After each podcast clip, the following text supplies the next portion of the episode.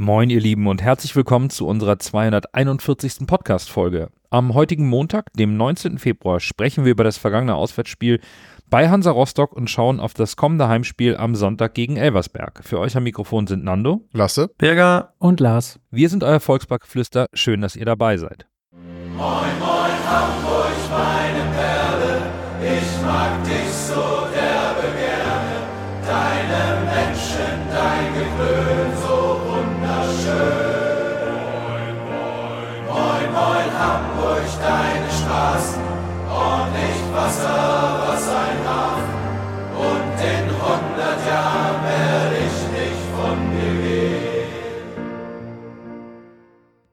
Es reißen Lücken auf oder werden geschlossen. Das ist so ein wenig die Quintessenz des 22. Spieltages. Die erste Lücke gerissen hat der Tabellenführer St. Pauli, die sich zu Hause gegen formstarke Braunschweiger mit 1-0 knapp durchsetzen konnten lasse.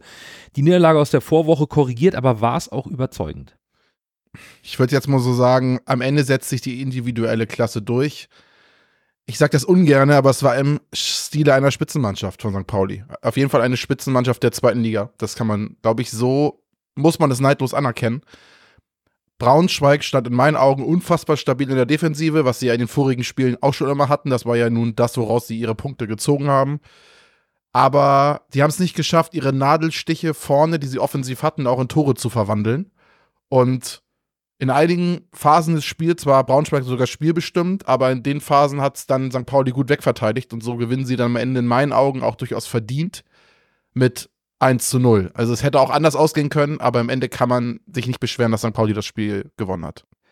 Ja, und äh, Platz 2 in der Tabelle, die Störche aus Kiel, die den bekommen wohl die ansteigenden Temperaturen im Norden und die beste Auswärtsmannschaft der Liga ist wieder in Hinrundenform, denn wenn du mit 4 zu 0 bei einem Konkurrenten um den Aufstieg gewinnst, dann hast du alles richtig gemacht. Kiel war brutal effizient. Aus zehn Torschüssen vier Tore erzielt, dazu defensiv stark mit 60 Prozent gewonnener Zweikämpfe, eben auch die wichtigen Zweikämpfe. Kiel hat mit dem zweiten Sieg in Folge seine Schwächephase aus dem Rückrundenstart überwunden und ist klar der erste Verfolger von Pauli. Und Paderborn ist natürlich nicht komplett raus mit, mit vier Punkten Rückstand auf Platz drei. Wobei hier das Torverhältnis von minus drei schon ein, ein Malus ist, wo man vielleicht noch ein Pünktchen draufpacken muss. Also mein Duell zweier Verfolger war eine klare Angelegenheit. Deines Lars war zumindest vom Ergebnis her deutlich knapper. Das stimmt. Es gab einen 2 zu 1 Heimsieg von Hannover 96 gegen Kräuter Fürth. Und wenn man einfach nur sich auf die bloßen Zahlen zurückzieht, dann sieht es nicht nur nach einer knappen Sache aus, sondern dann sieht es auch noch so aus, als wäre das ein Siegtreffer in letzter Sekunde gewesen, den Tresoldi in der Minute 90 plus 1 gemacht hat, was man daran natürlich nicht sehen kann, dass das Spiel dann noch 22 Minuten weiterging. Das Spiel war nicht zuletzt durch die wirklich extrem langen Unterbrechungen doch sehr zerfahren, aber am Ende des Tages hat sich Hannover dann, wie ich finde, auch nicht unverdient durchgesetzt. Ich habe den Sieg eher bei Hannover 96 gesehen als bei Kräuter Fürth, die kompakt waren, aber nicht durchschlagskräftig genug, um wirklich auf ein zweites Tor zu gehen. Und ja, jetzt ist Hannover 96 ganz, ganz dicht vorne dran an den Aufstiegsplätzen, beziehungsweise zumindest am Relegationsplatz. Und dank unseres Strauchlers in Rostock ist trotz der Niederlage Kräuter Fürth auch noch alles andere als aus der Verlosung, wenn es um Platz 3 geht. Das sind drei Punkte. Und ja, ein echtes Verfolgerduell wo es trotz eines Sieges eben nicht dazu geführt hat, dass ein Konkurrent dort abreißen lassen muss. Birger, wenn ich mich richtig erinnere, wolltest du deinen Blick auf Hertha gegen Magdeburg werfen. Hast dich da bestimmt auch so ein bisschen von dem wilden Hinspiel leiten lassen. Ich glaube, das war dieses 6 zu 4 oder 5 zu 4. Hat das Rückspiel in der ähnlichen Liga mitgehalten, was das Spektakel betrifft? Ah, nicht ganz, weil es waren ein bisschen weniger Tore dieses Mal. Die Hälfte, nur die Hälfte der Tore. Es war 6 zu 4 im Hinspiel, glaube ich, und dann 3 zu 2 hier im Rückspiel. Was mich so ein bisschen dazu entleiten hat, ist halt, dass man, dass ich irgendwie Gefühl habe, dass diese Mannschaften sich irgendwie nicht mögen, dass auch Paul Dardai und, und Tietz ganz unterschiedliche Meinungen vom Fußball haben. Und das ist aus meiner Sicht auch irgendwie so zum, zum Ausdruck gekommen. Wenn man sich so unterliegende Parameter anguckt, Ballbesitz und so weiter, dann ist, sollte Magdeburg vielleicht das Spiel gewinnen, so, so statistisch gesehen, aber Hertha bekommt das hin, jeden Angriff gefühlt zum Abschluss zu bringen. Heißt, die können sich dann in der Defensive neu sortieren.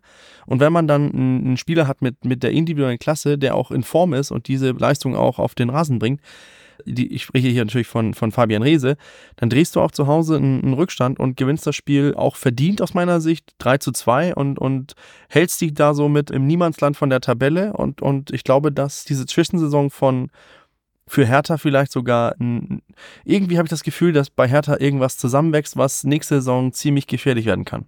Ja, dann hoffen wir, dass wir nächste Saison nicht gegen die Hertha spielen müssen, aber Zukunftsmusik, wir gehen erstmal in die Vergangenheit zurück und in die rein in die Analyse des Unentschiedens in Rostock. Merlin Polzin in seinem ersten Spiel als Cheftrainer entzieht sich, äh, entschied sich für Matteo Raab im Tor und ersetzte den rot gesperrten Benes mit Ludovic Reis. Also personell jetzt keine wirklichen Überraschungen. Konnte man zu Beginn einige taktische Änderungen in der Positionierung erkennen, Lars? Ja, ich finde schon. Und zwar insbesondere im Spiel gegen den Ball. Denn so in der Anfangsviertelstunde war für mich sehr auffällig, wie Jonas Meffert immer wieder ähnlich wie so eine Art Zentralverteidiger sich hat zwischen unsere beiden Innenverteidiger fallen lassen, also zwischen Ramos und Ambrosius und nicht nur Angriffe von Hansa Rostock aus dieser Position erwartet hat, sondern dann eben auch nach einem Ballgewinn äh, wir dadurch eine andere Grundordnung hatten, wenn wir unsere Angriffe initiiert haben. Warum mir das aber insbesondere sehr gut gefallen hat, ist durch diese Positionierung von Meffert gegen den Ball, also wenn Hansa Rostock in Ballbesitz war, hatten wir zusätzlich zu unseren zwei Innenverteidigern im Zentrum eine weitere Absicherung. Und das ist insbesondere dann zum Tragen gekommen, wenn beispielsweise Guy Ramos offensiv nach vorne raus verteidigt hat, also durchaus bis an die Mittellinie gegangen ist, um ein Kopfballduell zu gewinnen oder auch in einen Zweikampf zu gehen. Und das konnte er somit machen, ohne dass die gesamte Kette, also von der Außenverteidigerposition und der zweite Innenverteidiger, die Lücke schließen musste, sondern so war es dort einfach möglich, dass er quasi in den Sechserraum hinein verteidigt hat, während Jonas Meffert den zweiten Innenverteidigerplatz sozusagen nahtlos hat übernehmen können. Wir haben also dadurch unsere Abstände in der letzten Reihe, in der letzten Kette, auch beim nach vorne Verteidigen unserer Innenverteidiger stets halten können und waren dadurch definitiv nicht angreifbar durch Lücken, die dort hätten klaffen können. Das habe ich zunächst mal als äh, ganz cleveren Schachzug empfunden. Insbesondere wenn man überlegt und nochmal sich das letzte Spiel äh, vor, vors innere Auge führt, wie wir doch durchaus ja auch hier zu dem Ergebnis gekommen sind, dass die Rädchen nicht ineinander gegriffen haben, dass die Spieler verunsichert schienen und nicht zu wissen schienen, was der eine oder was der andere tut. Insofern, das hat mir gut gefallen als relativ einfaches, aber dennoch probates Gegenmittel, um sozusagen die letzte Reihe und dadurch die, die, die finale Defensive ein bisschen zu stützen. Das war so das allererste, prägnanteste, was mir an unserem HSV-Spiel aufgefallen ist. Ansonsten sind wir sehr tief in unserem Aufbau gewesen in den ersten Minuten. Hansa hat uns sehr hoch angelaufen. Und auch da ist mir aufgefallen, direkt zu Beginn des Spiels, dass wir uns nicht auf, ich sag mal, Teufel komm raus, dazu, dazu haben drängen lassen, alles spielerisch zu lösen, sondern gerade so in den ersten fünf bis zehn Minuten haben wir doch auch immer wieder gerade über die Außenverteidigerpositionen auch lange Bälle rausgeschlagen. Nicht blind als Befreiungsschlag, sondern dann durchaus gezielt und gewollt den Flügel runter, auch in Räume hinter dem Außenverteidiger von Hansa. Aber es wurde halt nicht alles spielerisch gelöst. Das heißt, da habe ich schon den Eindruck gehabt, dass man direkt von Anfang an sehr, sehr gewillt war und darauf erpicht war, die defensive Grundordnung zu stärken und da sozusagen aus einer kompakten Defensive rauszuspielen. Was mir dann in unserem Offensivspiel aufgefallen ist, ganz zu Beginn des Spiels, war, dass wir, und das ist sicherlich eine, eine, eine, eine Auswirkung aus unserer defensiven Ordnung, dass wir bei unseren Angriffen, insbesondere bei Umschaltsituationen, eben aus einer tieferen Position heraus agiert haben. Das heißt, wir haben weniger die Ballzirkulation im gegnerisch, in der gegnerischen Hälfte genutzt, um unsere Angriffe vorzutragen, sondern haben sie eigentlich aus der eigenen Hälfte bereits mit höherem Tempo in die Hälfte von Hansa Rostock getragen. Das wirkte dadurch, zumindest finde ich optisch, erstmal zielstrebiger, weil der Vortrag mit mehr Tempo in die gegnerische Hälfte ging. Und unsere erste richtig, ich sag mal, gute Offensivaktion war dann auch eine, eine Kombination über Glatzel und Van der Bremt, die auch mit Tempo eben aus der Tiefe kam und nicht aus so einer, ich sag mal, eher handballartigen Umspielen des gegnerischen Strafraums resultierte. Den Ball konnte Bobby leider nicht so richtig platzieren und ihn an Kolke vorbeilegen. Das war diese Szene, wo er eindribbelt nach einem wirklich schönen Pass diagonal von der Außenverteidigerposition flach an den Strafraum von Ignaz van der Bremt. Aber da ist er ja zuletzt nicht in der Lage mehr gewesen, an Kolke vorbeizukommen. Und ja, in den ersten ja, zehn Minuten ungefähr hat Hansa uns zwar hoch angerannt, wie ich gesagt habe, aber selbst wenn sie in Ballbesitz waren, ist ihnen eigentlich nichts Nennenswertes gelungen. Also sie haben jetzt keinerlei Situation kreiert, die uns vor größere Probleme gestellt haben. Ich fand, wir standen defensiv doch in der Anfangsviertelstunde sehr, sehr sattelfest. Und ja, so nach 10, 12 Minuten hat Hansa dann sein hohes Pressing auch so Stück für Stück ein bisschen zurückgefahren, hatte ich das Gefühl. Die letzte Kette des HSV konnte ab da den Ball eigentlich im Spielaufbau relativ drucklos zirkulieren lassen. Und das Stressen unseres Aufbauspiels durch Hansa, das sie halt zu Beginn gemacht haben, hat für sie nicht wirklich Früchte getragen. Und da haben sie sich so ein Stück weit zurück zurückgezogen weiter. Und so entwickelte sich dann das Spiel auch ein Stück aus unserem Verteidigungsdrittel in unserer Spieleröffnung etwas mehr in Richtung Mittellinie, würde ich mal sagen. Und ja, so hatte ich das Gefühl, jetzt sind wir wirklich gut im Spiel oder sind angekommen. Diese erste Viertelstunde haben wir wirklich passabel überstanden, was unsere Defensive beging. Und jetzt war ich eigentlich davon ausgegangen, dass wir jetzt auch so den Schalter noch ein Stück weit umlegen, ähnlich wie am Rasenmäher, dann auf Kaninchen schalten und äh, jetzt mehr in den Angriffsmodus übergehen. Lasse, ich hoffe sehr, dass du uns da erzählen kannst, dass es so war.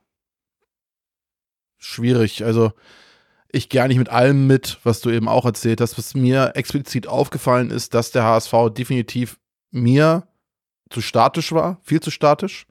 Und es sah natürlich defensiv gut aus, aber durch diese defensive Spielweise hat man ja in meinen Augen die komplette Offensive geopfert. Da kam ja gar nichts. Also es war ja offensiv wirklich, also ich, ich kann mich an kaum an Chancen erinnern in meiner Spielphase, die ich jetzt gerade beschreibe. Also da war, da, da war quasi nichts.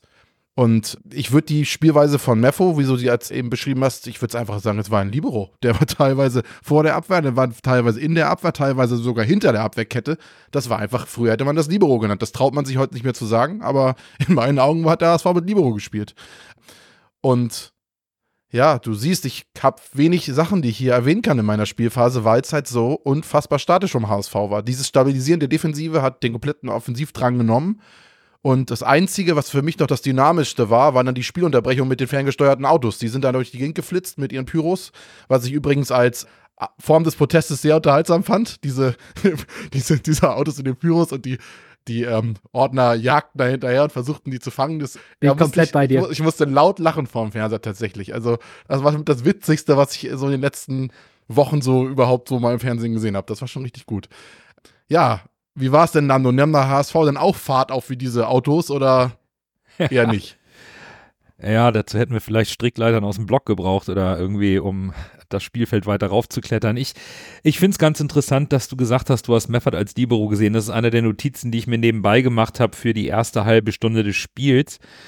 Denn ich meine, wir konnten erwarten, dass, dass Rostock so ein intensives Pressing von vornherein spielt. Das ist deren Ding, dieses intensive körperliche Spiel. Und was mir noch zusätzlich aufgefallen ist, war, dass, dass Muheim im Spielaufbau wieder eingerückt ist und damit sich diese Dreierkette bildet, eben mit Meffert als Libero und wir versucht haben, dann das Zentrum ein bisschen zu überladen.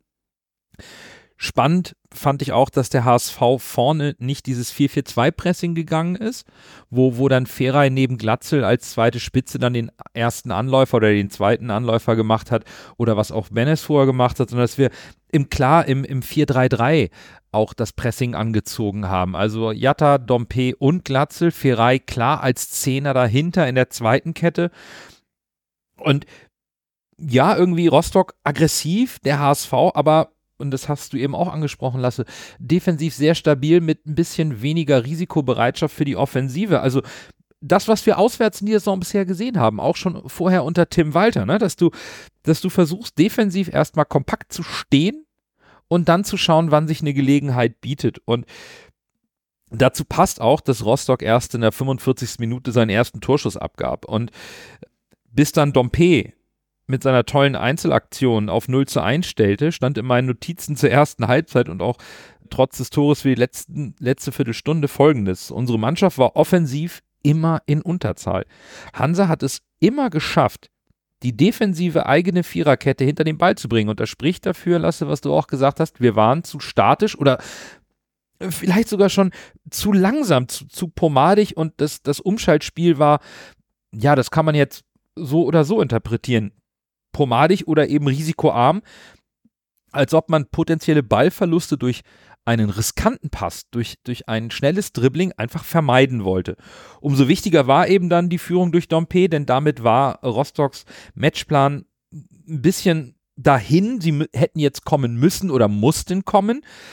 Die Führung zur Halbzeit, Bürger, das war wirklich wichtig, aber meine Frage an dich, weil das ist etwas, wo ich mir nicht sicher bin, wie man es sieht, war es jetzt schwach oder souverän vom HSV? Weil ich persönlich fand uns im Passspiel und in der Offensive sehr unsicher und nervös und insgesamt war es für mich keine gute Partie von uns, aber die Führung irgendwie trotzdem nicht unverdient. Also es, es, es ist ja dieses Geben und Nehmen, was, was Ja. wir auch in den letzten Folgen so ein bisschen mehr äh, auch angesprochen haben, dieses mit, wenn man, wenn man defensiv gut steht, dann verliert man auch Momentum in der Offensive, Dynamik in der Offensive. Und ich finde das auch sehr interessant, dieses mit Meffert hinten rein, damit man eigentlich mit diesem Dreieraufbau arbeitet, mit, mit Ambrosius, Ramos und dann äh, Meffert in der Mitte. Muheim dann so ein bisschen reingehen ins, ins, in das Spielfeld, so ein bisschen verschieben, das Ganze verziehen, so ein bisschen mehr nach rechts gelegt, in Überzahl zu schaffen und so weiter. Das kommt dann aber auch mit ein Risiko, heißt das, wenn wir vier Spieler im Spielaufbau oder fünf Spieler im Spielaufbau äh, investieren, also die drei, die ich eben angesprochen habe, dazu dann Muheim noch davor und dann noch entweder Raab nehme oder ich nehme halt dann Ferai oder Reis, die sich dann ab und zu mal auch fallen lassen haben, dann hast du fünf Spieler zum Spielaufbau und alles gut und schön. Rostocks Pressing, ja, die, die sind äh, draufgegangen und so. Aber wenn man fünf Spieler in, in der eigenen Hälfte als, als Anspielpunkt nehmen muss, oder sechs Spieler, wenn wir Raab mitzählen, dann bist du mit sechs Spielern gebunden, dann bleiben dir vorne vier Spieler auf letzter Linie, die du dann irgendwie ins Spiel einbinden musst. Und der Abstand aus meiner Sicht wurde dann einfach zu weit. Heißt, es wurde dann immer dieser, dieser Pass, wo der Ball lange unterwegs ist. Darauf konnte sich Rostock dann auch orientieren, konnte sich dann danach auch agieren. Und dann wurde unser Stellungsspiel offensiv auch plötzlich zu statisch. Und dann brauchte es halt diese Einz Einzelsituation, wo Dompe es sehr gut macht, einfach reindribbelt und den Ball an Torwart vorbeischiebt. Sehr gut. Ich finde auch 1 zu 0 zur Pause war nicht unverdient. Aber so ein Festfeuerwerk vom, vom Fußball her oder so eine Trotzreaktion, dass wir freigesetzt worden sind von den Walterschatten oder was auch immer wir, wir erwartet haben, das ist auch komplett in der ersten Hälfte ausgeblieben. Und dann gab es ja ein bisschen mehr in der zweiten Hälfte, oder? Ja, vor allen Dingen hatten wir schon zu Ende der ersten Hälfte erste Verletzungsprobleme bei Miro Murheim. Der hat es nochmal versucht, musste dann trotzdem nach wenigen Minuten in der zweiten Halbzeit aufgeben. Dafür kam Katterbach zu seinem ersten Einsatz nach seiner Rückkehr ab der 49. Minute. Aber bereits, bereits vor diesem Wechsel habe ich mich gefragt, ob unsere Mannschaft in der Kabine ein Schläfchen gehalten hat und sich noch den Sand aus den Augen reiben musste nach Wiederanpfiff. Denn Rostock kam und auch das es war zu erwarten. Es war so klar, dass die mit Energie und Wut aus der Kabine kommen und alles daran setzen wollten, den HSV unter Druck zu setzen und diesen Rückstand aufzuholen. Und eine Ausgleichschance nach einem langen Einwurf, denn das war's, ne? Einwurf, knapp nach der Mittellinie, Richtung Strafraum und der Rostocker Stürmer ist blank. Hallo? Das geht gar nicht. Das, das geht nicht. Das musst du verteidigen können. Und auch wenn der HSV kurz darauf sich eine sehr gute Chance erspielte, aus diesem Angriff entsteht der Ausgleich. Und wo war da bitte unsere Restverteidigung? Das ist desaströs. Das, das könnt ihr euch gerne in der Zusammenfassung nochmal angucken. Da gibt es eine Wiederholung. Ihr könnt ein paar Mal auf Stopp drücken. Es ist wirklich wahnsinnig. Man kann prima erkennen, wie der HSV sich rückwärts orientiert nach diesem Angriff über Ferrei links auf Glatzel, der nochmal zurückliegt und Ferrei sucht den Abschluss. Heißt, Ferrei und Glatzel stehen im Strafraum. Jatta am zweiten Pfosten ebenfalls. Und jetzt Achtung, das ist Rostock durch den gehaltenen Schuss, geht in die Umschaltsituation. Ambrosius steht am Mittelkreis bei seinem Gegenspieler. Katterbach links am Mittelkreis, ebenfalls richtig positioniert, weil er den zweiten Rostocker aufnehmen kann, der über seine Seite kommt, der da auch schon steht.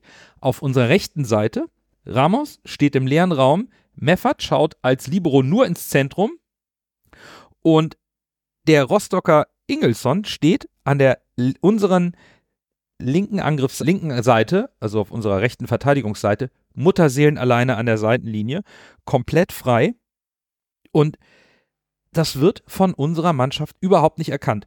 Van der Bremt sprintet nicht, Ramos nur halbherzig, damit fehlen da zwei Spieler, die dort eingreifen können, während Reis in der gegnerischen Hälfte zentral im Zweikampf ist und versucht, den Rostocker Spielmacher zu unterbinden. Und alle gucken nur auf diesen Zweikampf und niemand sieht Ingelsson auf der linken Rostocker Angriffsseite komplett blank. Der, also das, das ist wirklich unglaublich.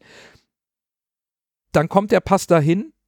Ambrosius wird überflankt, Raab sieht auch nicht gut aus, 1 zu 1. Bezeichnet aber für unsere Lust zu verteidigen ist, Feray ist derjenige, der in der Situation, wo Reis im Zweikampf ist und da nicht reinkommt, im Vollsprint versucht hinterherzukommen, um den Pass nach links außen zu verhindern. Der Rest schaut zu. Und das ist dann etwas, wo ich sage, so darfst du nicht verteidigen, du schläfst beim Einwurf, dann kriegst du so einen Konter, obwohl du eigentlich hinten in Überzahl stehst, aber einfach nicht schaust, wo steht Rostock auf dem Platz. Das war alles, wo ich denke, puh, so darfst du nicht aus der Kabine kommen. Du schenkst Rostock zwei Möglichkeiten, gibst ihnen das Tor und bringst sie damit mit ins Spiel. Für mich dann etwas, wo man das Momentum zurückgegeben hat, Rostock sofort wieder umschalten konnte auf dieses intensive, körperbetonte Spiel aus der ersten Halbzeit, mit dem sie uns auch im Spielaufbau immer wieder gestört haben. Die hatten nun mehr Zug zum Tor und, und Lasse Rostock war danach für mich ganz klar im Vorteil, obwohl sie in der ersten Halbzeit nichts zu melden hatten. Ja, total. Um nochmal deine, was du gesagt hast, zu unterstreichen, wenn du dir die, die Y-Scout-Daten anguckst, dann hat der HSV von der 45. bis zur 60. Minute 63% Passgenauigkeit. Und in den, in den hat 40% der Zweikämpfe gewonnen, Rostock 60%. Und du siehst es auch genau, wie, wie Rostock das gemacht hat anhand dieser Daten. Du siehst, dass Rostock im Laufe des Spiels ungefähr, es gibt ja diese Average Formation Line, die Höhe quasi der, der, der, der, der, der, der wie sie stehen. Und das war so im, im Schnitt 45,4 bei Rostock, aber in dieser Phase, wo sie uns das Tor eingeschenkt haben, kurz davor, da ging das auf 55 hoch. Also die wussten genau, was sie tun. Die haben sich weiter nach vorne verschoben, haben richtig aggressiv auf den Ball. Dadurch hat der HSV das Passspiel gar nicht mehr hinbekommen und haben uns total den Schneid abgekauft, so wie du es eben perfekt beschrieben hast. Es war wirklich erschreckend. Und um jetzt die Brücke zu meiner, zu meiner Spielphase zu machen, ich habe mir aufgeschrieben, dass der HSV weiterhin komplett überfordert und wild wirkte. Also wirklich, das war. Ich, ich wusste gar nicht, was ich da sehe vom Fernseher, ich muss ehrlich sagen. In der 68. Minute war das für mich so ein so eine Szene, die war für mich eine Schlüssel oder eine Schlüsselsequenz. Szene war es ja gar nicht. Da hat Rostock fünf Chancen im Strafraum und der HSV muss den Ball fünfmal rausblocken irgendwie. Und am Ende ist es dann Glück, dass Zweier einen Offensivfoul pfeift, weil irgendein Spieler von Rostock Haier angeht. Also, das war eigentlich, dass da kein Tor fällt, das war für mich ein Wunder, weil das waren irgendwie vier Großchancen von Rostock auf einem Pack, die wirklich nur in letzter Minute verteidigt wurden, weil die HSV-Spieler halt null im Zweikampf waren. Also, es war man hat da einfach Rostock. Rostock sah plötzlich nicht aus wie der Tabellen 17. Wo wir vor dem Spiel noch gesagt haben, ja, außer Kampf ist da nicht viel. Nee, wir haben sie machen lassen. Und wenn, selbst wenn man denn so eine Mannschaft in der zweiten Liga auf Platz 17 machen lässt, dann kommt halt auch sowas bei raus. Ich meine, Fußballprofis sind das alle. Die können alle einigermaßen von dem Ball kicken. Und das, das muss man dann wohl eiskalt feststellen, dass selbst auch solche Mannschaften uns Probleme machen, wenn wir nicht richtig in die Zweikämpfe gehen. Und ja, wie gesagt, diese, diese Schlüsselsequenz da mit einer 68. Minute, das war für mich, das war für mich einfach sinnbildlich für das ganze Spiel. Und dann in der 71. Minute pariert dann Raab sogar noch einen Ball richtig gut gegen Ingelsson, den du auch schon eben erwähnt hattest. Der hat dem HSV so richtig viel Probleme gemacht in dem Spiel. Ja, und außerdem, was dann auch noch passiert, ist halt, dass ein Wechsel passiert und zwar kommt Königsdörfer für Jatta und das sollte ja tatsächlich auch noch einen weiteren Impact auf das Spiel haben, oder Lars? Ja, absolut. Also das Momentum ganz klar bei Hansa. Ähm, in der, ja, ab der so 75. Schlussviertelstunde, auf die ich jetzt so ein bisschen besonders gucke. Und ich, mir fehlte in dem Moment eigentlich die Fantasie dafür, was es braucht, damit wir ja, ich will jetzt gar nicht so weit gehen zu sagen, das Momentum uns zurückholen, aber im Zweifel über einen Nadelstich, über eine besondere Situation mal wieder gefährlich vor das, vor das Tor von Kolke kommen. Denn da, da war ja nichts.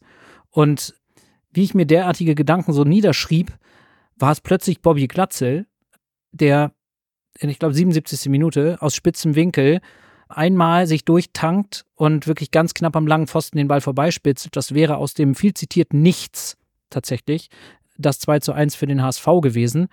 Aber das Spiel findet ja bekanntermaßen nicht im Konjunktiv statt und so ist dann in der 82. Minute Hansa Rostock wieder 2 zu 1 in Führung gegangen. Und den Assist, den kriegt leider Rendswort Jeboa Königsdorfer. Das war eine Szene, wo ich aus dem Kopfschütteln für, für längere Zeit nicht rauskam, ganz ehrlich. Das, da ging es mir ähnlich, Nando, wie bei der Einwurfszene, die du besprochen hast.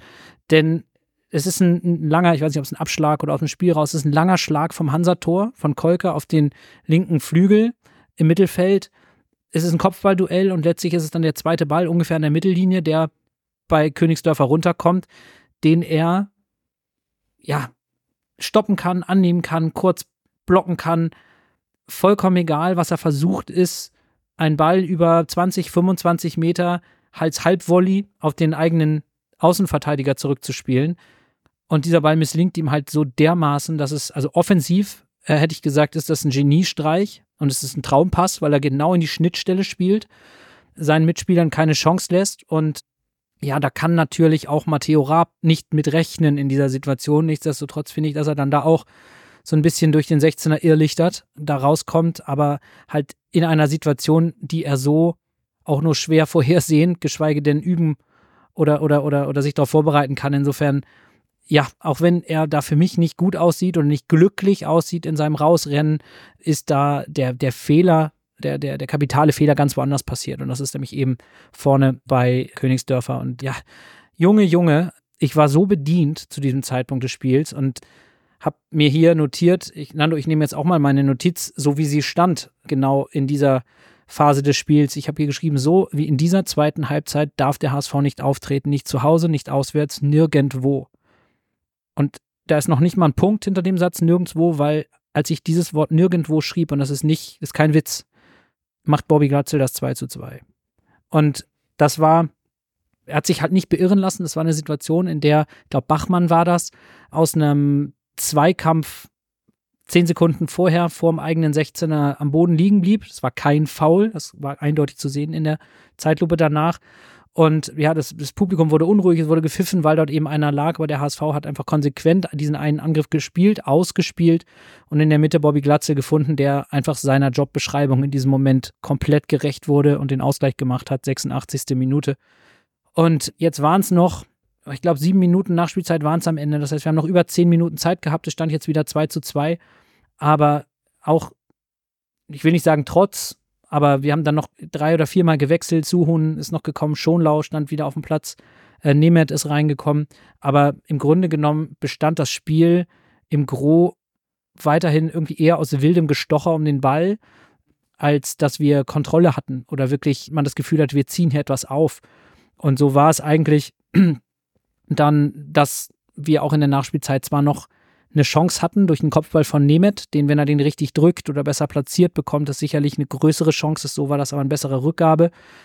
Wir haben eher noch Glück gehabt, dass äh, Ingelsson uns da ganz hinten in letzter Minute nicht noch das 3 zu 2 einschenkt. Da können wir uns dann bei Matteo Raab bedanken, der da nochmal großartig gehalten hat, unmittelbar vor Schluss. Ja, und unterm Strich muss ich sagen, kann man dann, wie ich finde, schon merken, dass unser Team aktuell oder gerade in diesem Spiel eben nicht das Selbstverständnis hatte, beziehungsweise den Glauben oder diese, ja, diese, dieses, ja, mir san mir, würde man bei anderen Vereinen in Deutschland sagen, dass der eigene Matchplan tatsächlich zu Chancen führen wird. Und das finde ich auch nach dem Ausgleich von Glatzel und bis zum Schluss waren es Einzelaktionen und Zufälle, die, wenn dann dazu geführt haben, dass wir nochmal gefährlich wurden oder zumindest in Ansätzen nochmal vor dem Hansa-Kasten aufgetaucht sind. Und das ist dann einfach unglaublich wenig für eine Mannschaft mit unseren Ansprüchen in so einem Spiel, wo man ohnehin weiß, ähm, dass da der, der, Trainer gewechselt wurde und die, da, da, war mir, wir haben in der Vergangenheit auch über die Defensivbereitschaft oder die, den Wille um, um das Verteidigen, um derartige Dinge gesprochen. Das kann man jetzt alles aufzählen, weil das ist alles es hat an allem gemangelt, insbesondere in dieser zweiten Halbzeit. Und wenn man sich mal anschaut, auch das ein statistischer Wert, der finde ich komplett untermauert. Der geht natürlich über die kompletten 90 Minuten, aber der untermauert, finde ich, komplett das, was man gesehen hat. Von den freien Bällen hat der HSV ein Drittel gewonnen.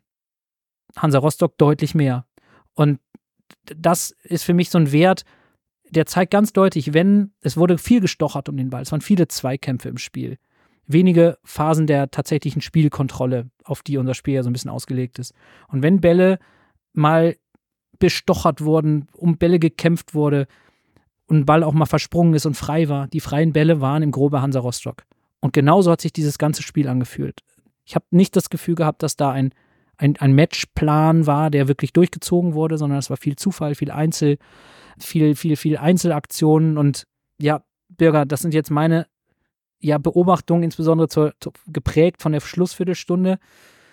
Ja, so ein bisschen Einzeleinblicke und auch so Phasenbeobachtungen, denke ich mal. Aber wie siehst du es übergeordnet? Weil ich meine, wenn man das ganze Spiel sieht, von der ersten bis zur letzten Minute, ich für mich kann nur sagen, das war einfach erschütternd. Ich bin fast geneigt, bodenlos zu sagen, weil es mir einfach an allem gefehlt hat. Von der, von der 1 bis zur 11. Teilst du das oder bin ich da vielleicht geprägt von dieser Schlussviertelstunde, die so desillusionierend war, ein bisschen drüber?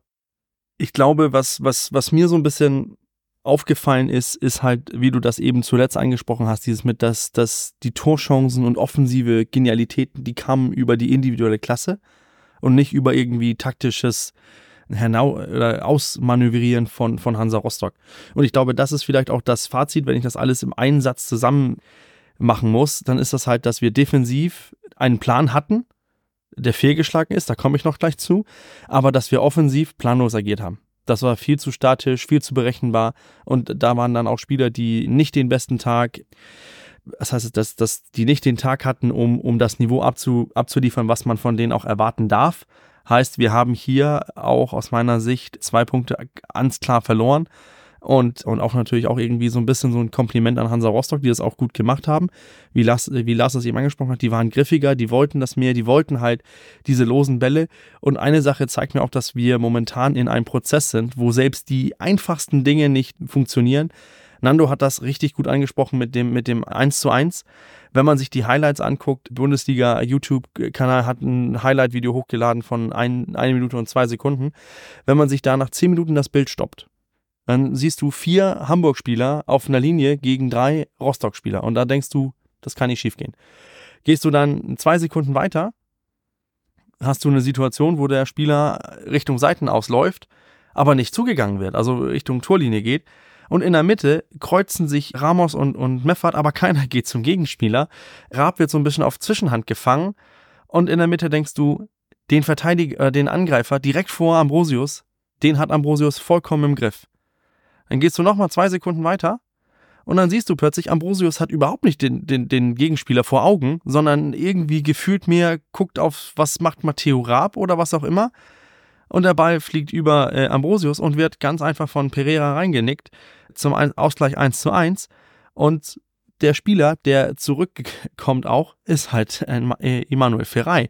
Und ich finde, das zeigt auch, dass wir selbst simple Situationen, wo der HSV in Überzahl ist, die, die lösen wir momentan einfach nicht gut genug. Ob das jetzt die Schuld von Tim Walter ist, von Paul Zien, was auch immer, das weiß ich nicht. Aber die Spieler haben hier auch eine Verantwortung. Denn so eine Situation, wo du in Überzahl bist, wo ein Ball in die Tiefe geht, da musst du doch wissen, wenn wir vier Spieler sind, dann geht einer zum Gegenspieler, dann spielen wir immer noch im Strafraum 3 gegen 2 und das müssen wir verteidigen können. Und selbst solche Sachen bekommen wir momentan nicht in den Griff.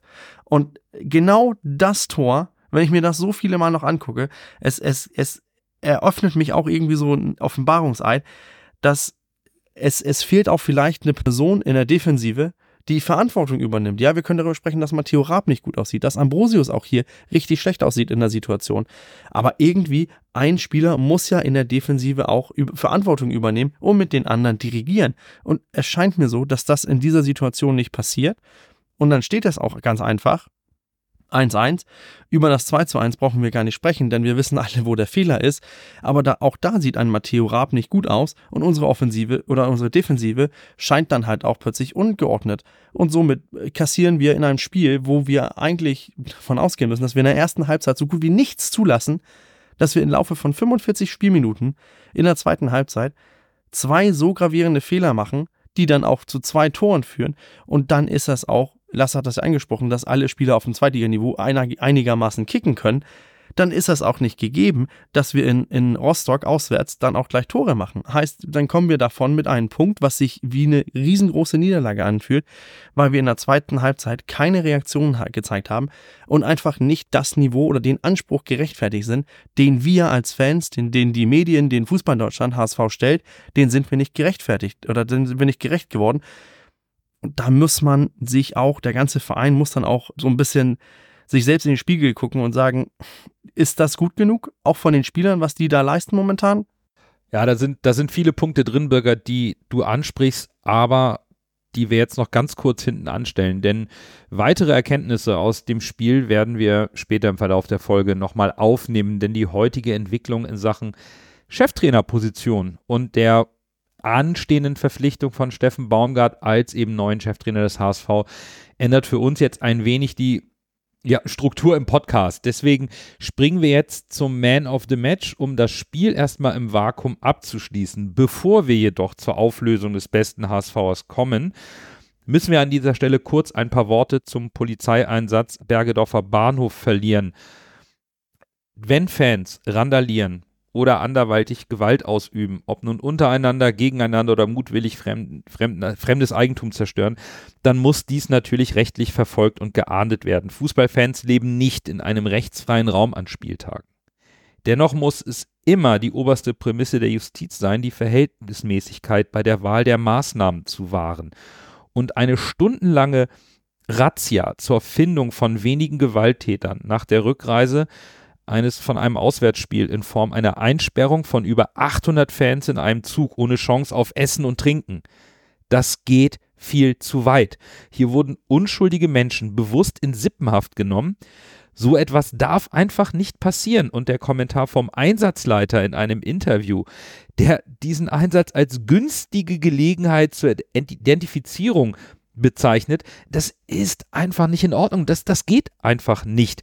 Damit hat die Polizei leider einen weiteren Graben zwischen sich und die Fans getrieben und das wird leider Gottes weiter eskalieren. Das geht so nicht weiter und da muss sich auch die Justiz mal hinsetzen und überlegen, wie man denn notwendige Strafverfolgung bei Fußballspielen sinnvoll einsetzt.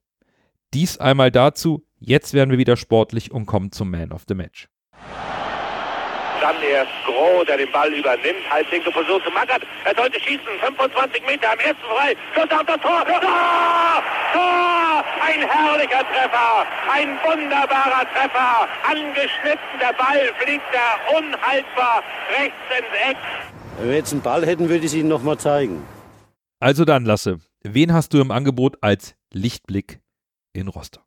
Ich bleibe auf unserer linken Seite. Letztes Mal habe ich ja Muheim genommen, jetzt nehme ich Jean-Luc Dompe, weil der war mir tatsächlich von den Spielern noch einer, der am meisten gemacht hat und tatsächlich auch noch am meisten mit nach hinten gearbeitet hat. Früher haben wir gesagt, er macht gar nichts nach hinten und jetzt ist er quasi der einzige Lichtblick, sowohl offensiv als auch defensiv. Das ist irgendwie ein bisschen, ein bisschen unbefriedigend, aber dafür kriegt er meinen Man of the Match. Ja, meinen kriegt er auch, denn im fitten Zustand zeigt sich, wie wichtig und gefährlich er ist, welche offensive Qualität er hat und diese auch jedes Spiel in der Rückrunde gewinnbringend einsetzt. Also dazu hat mir noch die Übertragung während der Verletzungsunterbrechung gegen Ende der ersten Halbzeit ein Jean-Luc Dompe gezeigt, der sehr kommunikativ auf seine Mitspieler zuging. Also eine Seite, die man auch sonst so nicht von ihm kennt, neben der Defensivarbeit, dass er ein bisschen aus sich rauskommt, fand ich beeindruckend, ist der Lichtblick und deswegen mein Man of the Match. Ich habe mich schwer getan. Ich bleibe aber auch auf der linken Seite und das bleibt auch Jean-Luc Dompe. Ich hatte kurz überlegt, Noah Katterbach zu machen. Ich fand seinen, ein, sein, der darf Honorable Mention haben hier. Aber mein Man of the Match bleibt dennoch Jean-Luc Dompe. Der hat wieder mal gezeigt, dass er auch in spielentscheidenden Szenen den Kopf, den kühlen Kopf bewahrt und dann auch äh, einfach einnickt. Ich mach's jetzt einfach. für mich gibt's auch meinen Man of the Match für Jean-Luc Dompe. Das dritte Mal in Folge. Ich weiß nicht, ob er dann diese Auszeichnung mit nach Hause nehmen darf oder so. Nein, ich, mir gefällt Nando, was du gesagt hast zu seiner kommunikativen Art oder zu dem ja neuen Jean-Luc Dompe vielleicht. Ich habe hier tatsächlich Lausbub noch aufgeschrieben, weil ich finde, auch in dem Spiel, ja, du lachst, auch in dem Spiel, das Was ist das französische Wort dafür? Das weiß ich nicht. Arsène Lupin. auch in dem Spiel, was nicht gut läuft, wo die Anspannung sicherlich groß ist und wo viel ja, Stress auch drin war im HSV-Spiel. Er garniert seine guten Szenen mit einem Lächeln. Man hat das Gefühl, aktuell er hat einfach Spaß auf dem Platz und wenn es ihm gelingt, das so ein bisschen auch seine, auf seine, seine Nebenmänner zu übertragen, dann ist er noch größerer Gewinn. Insofern, ja, jetzt bei dem Spiel sowieso Jean-Luc Dompe. Also Lausbube auf Französisch ist Coquin, also Monsieur Dompe, zum Glück Jean-Luc, denn auch unsere Hörerschaft hat ihn auf Platz 1 gewählt mit weitem Vorsprung 38 Punkte. Natürlich punktetechnisch war es etwas mau. Wir verstehen das total. Wir kennen die Problematik und die Dynamiken bei dieser Wahl. Auf Platz 2 Immanuel Ferrei, 19 Punkte, also nur noch die Hälfte. Und dann gibt es noch ein paar, ja, Applauspunkte für Suhonen und Glatzel auf Platz 3 mit jeweils sieben Punkten. Aber zum Glück hatten wir Jean-Luc, unseren Man of the Match, gegen Rostock. Und es geht am Sonntag weiter, zu Hause, 13.30 Uhr gegen Elversberg. Und da kommt der Punkt bester Aufsteiger in den Volkspark. Auf dem Papier, dennoch eigentlich eine klare Sache, möchte man sagen. Und diesen Gedanken hatten wir damals auch im Hinspiel. Ich weiß noch, wie wir hier saßen. Aber der Zahn, Lars, der wurde uns damals ziemlich schnell gezogen. Ja, das war ein unfassbar ernüchterndes Spiel, muss ich ganz ehrlich sagen. Also wir sind da als Tabellenführer hingefahren. Wir hatten gerade eine, eine Länderspielpause, die ja immer auch so ein bisschen geprägt davon ist, was direkt davor war. Wir hatten davor das Heimspiel gegen Hansa Rostock ja dominiert und total souverän gewonnen. Das heißt, eigentlich sah es gut aus für uns. Und, und genau mit der Einstellung sind wir daran gegangen und sind da sehr viele rangegangen. Aber es war ein unglaublich schwacher Auftritt des HSV. Ich fand ihn darüber hinaus auch nochmal deutlich schwächer und erschreckender als beispielsweise das zuvor gegangene Auswärtsspiel im Pokal in Essen, wo man immer noch sagen kann, das ist Pokal, das ist gegen einen unterklassigen Gegner, für den das das Spiel des Jahres ist, etc. Ja, ich weiß, dass es sicherlich auch damals für Elversberg vermutlich zu dem Zeitpunkt das größte Spiel der Vereinsgeschichte möglicherweise war gegen den großen HSV zu Hause, aber wohl wissend, dass dann noch andere Mannschaften im Laufe dieser Saison in Saarland reisen würden. Insofern war das für mich, das Wie, wie wir dort aufgetreten sind, sehr, sehr, sehr ernüchternd. Es war eine völlig verdiente 1 zu 2 Niederlage, wobei ich finde sogar, dass dieses 1 zu 2 das eher noch so ein bisschen kaschiert, denn unser 1 zu 2 Anschlusstreffer durch Moritz Heyer fiel in der 89. Minute. Man muss dazu sagen, dass wir tatsächlich in der Nachspielzeit noch eine riesen Gelegenheit hatten, tatsächlich den Ausgleich zu machen. Und dann hätten wir dort einen Punkt mitgenommen und wir hätten am Ende gesagt, keiner weiß warum. Also so ehrlich, finde ich, muss man sein. Das war der Torwart von Elversberg, der dort mit einer Wahnsinnsparade den Sieg festgehalten hat. Und ich denke, man, so ist es zumindest meine, meine Einschätzung zu dem Spiel, das war damals eher eine Einstellungs-, denn eine Aufstellungs- oder Taktikfrage, die uns dort ja das Leben selbst schwer gemacht hat und wir wussten damals noch nicht, dass das nicht vielleicht nur eine Eintagsfliege war. Ja, Lars, du hast vollkommen recht und deswegen wird es auch niemanden verwundern, dass Horst Steffen weiterhin Trainer bei Elversberg ist, denn sportlich gibt es in der laufenden Saison überhaupt keinen Grund, an, am Trainer oder an der Konkurrenzfähigkeit von Elversberg zu zweifeln. Was macht Horst Steffen im taktischen Bereich mit seiner Mannschaft so richtig gut, Bürger?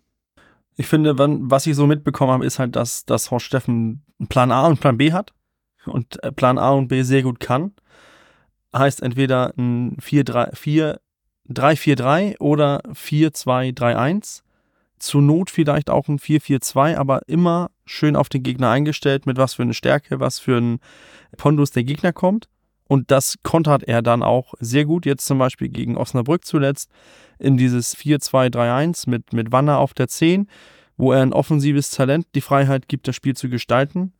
Und dann, wenn es anders zur Sache gehen soll, ja dann Wanner vorne in die Spitze. Ich glaube, Wanner ist so ein bisschen das, das größte Talent momentan bei, bei Elversberg, hat auch den Dänen Wahid Fagir auf die Bank verdrängt. Also, und, und es, wir können ja nicht davon sprechen, dass wir jetzt am 23. Spieltag sagen, ja, Elversberg ist, ist nur mit Glück auf Platz 9. Tut mir leid, die, die haben natürlich auch ein klares taktisches Konzept und bringen halt auch das, was die leisten können, das bringen die dann auch auf den Rasen. Und dann holen sie auch ihre Punkte. Also das wird Sonntag kein Sonntagsspaziergang im Volkspark. Das wird schon ein schweres Spiel. Ja, definitiv. Und Lasse, wenn wir da mal aufs Personal schauen, man erwartet bei Elversberg im Winter natürlich keine großen Transfer, dafür ist das Budget auch nicht unbedingt vorhanden.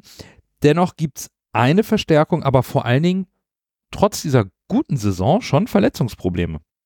Ja, ob er en coquin oder äh, Schwiegermutters Liebling ist, weiß ich nicht. Ich weiß nur, dass er jetzt bei Elversberg in der Innenverteidigung spielt. Und zwar handelt es sich dabei um den Spieler mit dem wunderschönen Namen Florian Lejoncourt. Der kam von RWD Molenbeek aus Belgien und ist dort auch direkt zum Stamminnenverteidiger mutiert, würde ich mal sagen. 254 Minuten schon gespielt. Also direkt in die Standformation gerückt. Ist der einzige Neuzugang, wie du gesagt hast, 200.000 Euro. Und wenn man sich das so anguckt, dann ist das schon bemerkenswert. Gerade die Position 9, die Bürger eben erwähnt hat, weil das Lazarett ist gerade im Defensivbereich von Elversberg, es ist eine Wucht, muss man ehrlich sagen. Wenn man jetzt guckt, man, wir haben Marcel Correa, dann haben wir, dann haben wir den eigentlichen Kapitän, Kevin Konrad Fre und Frederik Jekel und Carlo Sickinger. Also vier Innenverteidiger, die verletzt ausfallen. Es gibt dann noch einen Spieler, den möchte ich hier noch erwähnen, weil das so eine unfassbare Geschichte ist. Patrick Dragon. Der ist defensiver Mittelfeldspieler und der hat sich im September 2021 verletzt und wurde an, am Knie operiert und hat seitdem 102 Spiele verpasst. Also der ist auch theoretisch noch im Kader für die Defensive, hat aber wie gesagt seit 100, 102 Spielen nicht gespielt. Ist jetzt kein akuter Ausfall, aber das wollte ich einfach nochmal erwähnen, weil ich es schon eine krasse Geschichte finde, dass so ein Spieler dann tatsächlich noch im, im Verein überhaupt ist. Also das ist schon, schon heftig und finde ich eigentlich auch gut, dass man den anscheinend dann von Elversberg-Seite noch weiterhin so supportet, diesen Spieler. Ja, wie gesagt, also in der Defensive ist schon, da ist schon richtig viel, viel Ausfall. Ja, und trotzdem muss man sagen, Achtung, Achtung, hier kommt eine gute Auswärtsmannschaft in den Volkspark, welche, welcher natürlich in der Rückrunde bisher keine Festung, sondern eher ein offenes Scheunentor ist. Bürger, ich habe ein wenig in den Statistiken auf bundesliga.de gesucht und folgendes gefunden. Die meisten Sprints, die zweitmeisten intensiven Läufe, die drittmeisten gewonnenen Zweikämpfe, aber wenig Fouls und Karten. Dann habe ich mir die Spielerlaufbahn von Horst Steffen angeschaut. Defensiver Mittelfeldspieler, 330 Profispiele, 35 gelbe Karten, eine gelb-rote Karte und keine rote Karte bei seinen Stationen in Uerdingen, Duisburg und Gladbach. Man könnte wirklich meinen, Horst Steffen hat seiner Mannschaft taktisch seinen alten Stil als, als, als Spieler mitgegeben für das Bestehen der zweiten Liga, oder? Gehe ich komplett mit. Also ich, ich finde, wenn man, wenn man diesen, wenn man so ein bisschen Elversberg ganz, ganz ein bisschen verfolgt hat, dann sieht man halt dieses, diese physische Präsenz, die schon da ist, aber dass man auch mit Cleverness agiert, heißt man, man holt sich hier nicht alles mögliche Blöde ab, aber man, dis, man ist diszipliniert, man steht in der Ordnung, man weiß, dass es nur als Mannschaft zusammengeht und nicht irgendwie, ich kann mich hier ein bisschen rausnehmen, weil die Mannschaft, die anderen regeln das schon. Da ist jeder für jeden bereit und ich glaube, dass halt diese alten, äh, und das hört sich sowieso so ein Floskel an, aber diese alte diese alten Zweitligatugenden mit harter Arbeit und ehrlicher Arbeit, damit kommen wir weit und momentan zeigt Elversberg, dass sie da auf einem richtig guten Weg sind. Und ich glaube auch, dass, dass es dadurch auch hm, einige Mannschaften vielleicht schwer ist, dieses, diese, diese hundertprozentige Motivation zu finden, weil es aus meinen, in, in Anführungszeichen, nur Elversberg ist, der vorbeikommt. Also immer wenn ich Elversberg gesehen habe, irgendwie, ob in einer Konferenz oder mal ein Einzelspiel, dann hat mir das eigentlich immer spielerisch echt gut gefallen, bin ich ehrlich. Also man sieht zwar, dass die Mannschaft ackert und kämpft, wie ich es eben schon gesagt habe, aber es ist halt immer so ein Spielfluss zu erkennen, weil die Mannschaft halt nicht überhart ist und nicht viele Fouls zieht und viele gelbe Karten zieht. Das wirkt schon für einen Aufsteiger aus der dritten Liga, das wirkt schon wirklich sehr reif und sehr, dieser Spielfluss gefällt mir. Und dann haben sie halt mit Spielern wie Rochelt und Wanner halt auch noch zwei richtige Bomben da drin. Der Rochelt ist schon gut und der Wanne ist ja noch besser. Der hat einen Marktwert von 3,5 Millionen, ist halt diese Bayern-Leihe und da sieht man definitiv die Ausbildung, die der bei der Bayern-Jugend schon genossen hat. Und ich bin mir ziemlich sicher, dass wir den im deutschen Profifußball noch nicht nur in der zweiten Liga bei Elversberg sehen werden. Das ist schon ein wirklich richtig guter Spieler mit seinen 18 Jahren. Ja, und wenn man einfach mal nur auf das Kalenderjahr 2024 guckt und nochmal sagt, Natürlich ist für Elbersberg der Schritt in die zweite Liga gewaltig gewesen und das braucht immer eine gewisse Anlaufzeit. Natürlich ist man getragen von der Euphorie etc. Und so hat Elversberg ja auch durchaus schon eine sehr, sehr, sehr amtliche Hinrunde gespielt. In der Rückrundentabelle sind sie jetzt aktuell Vierter mit zwei Siegen, zwei Unentschieden und nur einer Niederlage im Kalenderjahr 2024, haben acht Punkte geholt und damit einen mehr als der HSV. Jetzt spielen wir zu Hause, Nando, du hast das gesagt, wo wir alles andere als äh, die Selbstverständlichkeit von ungefährdeten, ungefährdeten Heimsiegen momentan an den Tag legen. Das ist ein ganz, ganz, ganz schwerer Gegner, der da auf uns zukommt und alles andere als ein Selbstgänger. Ja, mehr, glaube ich, zu Elversberg habe ich dann auch nicht zu ergänzen und deswegen kommen wir zum HSV und auch zu einem ja, wahrscheinlich neuem Cheftrainer. Denn die Anzeigen verdichten sich so stark, dass wir Stand jetzt, es ist 20.57 Uhr, davon ausgehen müssen, dass Steffen Baumgart ab morgen das Ruder beim HSV übernehmen wird. Personell hat er für das kommende Spiel folgende Themen. Ramusch fehlt gelb gesperrt. Dafür wird Sebastian Schonlau wohl in der Startelf stehen. Auch ein Dennis Hatzikadunic ist wieder spielberechtigt. Und Bürger, ist das jetzt die Hoffnung für den HSV, dass der Kapitän wieder auf dem Platz steht und mit einem neuen Trainer ein kurzfristiger Impuls gesetzt wird für das nächste Heimspiel? Und welchen weiteren Impuls kann er, sofern er jetzt morgen antritt, und davon gehen wir jetzt aus, überhaupt für das Spiel gegen Elversberg setzen? Also der größte Unterschied davon, dass wir jetzt ausgehen und dass wir in unserer Annahme wohl vermutlich richtig liegen, seit immer die ganzen Medien berichten. Der größte Unterschied davon, dass jetzt, ein, dass jetzt vom Assistenttrainer, also Polzin, der übernimmt, bis auf Baumgart, ist halt, Polzin war ein Teil von, von Walters Team, heißt, er kannte die Spieler, die Spieler kannten ihn, die Spieler wussten, hatten vielleicht eine Vermutung, bei Polzin spiele ich auch. Und jetzt kommt Baumgart wo, seien wir ehrlich, wenn Baumgart seine Schule Hausaufgaben gemacht hat, dann hat er die letzten paar Wochen schon den HSV verfolgt, hat die Spiele gesehen, hat vielleicht auch einige von den Spielen vorher gesehen und hat sich ganz klar eine, einen Eindruck gebildet, wer soll spielen, wer spielt nicht, wo setze ich an, was möchte ich verändern. Und die Spieler wissen überhaupt nicht, was er für einen Plan hat. Heißt, alle fangen von Null an. Heißt, da ist richtig Feuer drin in der Trainingswoche. Und wenn man dann bedenkt, wie viel kann er noch verändern? Wenn er seine Hausaufgaben gemacht hat, dann weiß er, wie er spielen möchte. Gehen wir jetzt von das aus, was er mehr oder weniger, was, was seine bevorzugtes System ist, ist es halt dieses 4-2-3-1. Offensiv agieren, viele Flanken, viel den Strafraum besetzen, viel mit Power, viel mit Energie kommen. Und das kann er dann auch. Dann hat er ja noch Dienstag, wo primär ein hochintensives Training ist, Mittwoch, Donnerstag, Freitag. Und dann Samstag noch, also hat noch reichlich Zeit, seine taktischen Prägen irgendwie so ein bisschen mitzugeben, bis es Sonntag dann losgeht. Und ich freue mich drauf, dass wir hier wieder mal, ich glaube, dass, dass hier ein ganz anderes Bild kommen wird vom HSV gegen, gegen Elversberg an das, was wir jetzt gegen Rostock gesehen haben, weil es halt ein ganz neuer Anfang ist für alle Spieler. Nach zweieinhalb Jahren Walter Slash Polzin vielleicht auch ein bisschen mit reingezogen. Ja, ich finde, ich finde, das ist tatsächlich sogar jetzt in der, in der Kurzfr kurzen Frist, also wirklich nur auf diese jetzt bevorstehende Woche und auf das Elbersberg-Spiel hin, hingeschaut, tatsächlich jetzt auch so ein bisschen sowas ist wie ein Charaktertest auch für die Mannschaft, für jeden einzelnen Spieler. Denn, und das tatsächlich unabhängig davon, wer jetzt an der Seitenlinie steht. Ich bin total bei dir, Bürger, dass erstmal ein neuer Trainer, der kommt, ein weißes Blatt Papier mitbringt und sich seine Eindrücke selber macht. Das ist vollkommen richtig. Auf der anderen Seite hast du aber ja auch gerade schon äh, gesagt, dass sicherlich sich jeder Trainer, der jetzt neu kommt und das Ruder übernimmt, sich seine Vorüberlegungen gemacht haben wird. Das heißt, diese ja, vielleicht etwas romantische Vorstellung, dass alle wirklich exakt bei Null anfangen, die glaube ich, gibt es so nicht. Was aber nicht heißt, dass nicht jeder Spieler, der vielleicht jetzt erstmal per se das Gefühl hatte, hinten dran zu sein, daraus eine zusätzliche Motivation für insbesondere für die Trainingswoche jetzt ziehen sollte und muss. Und wer das nicht tut, und da bin ich wieder bei dem Thema Charaktertest, der bringt, finde ich, das Rüstzeug nicht hundertprozentig mit, was es braucht, um ein erfolgreicher Profi im Mannschaftssport zu sein.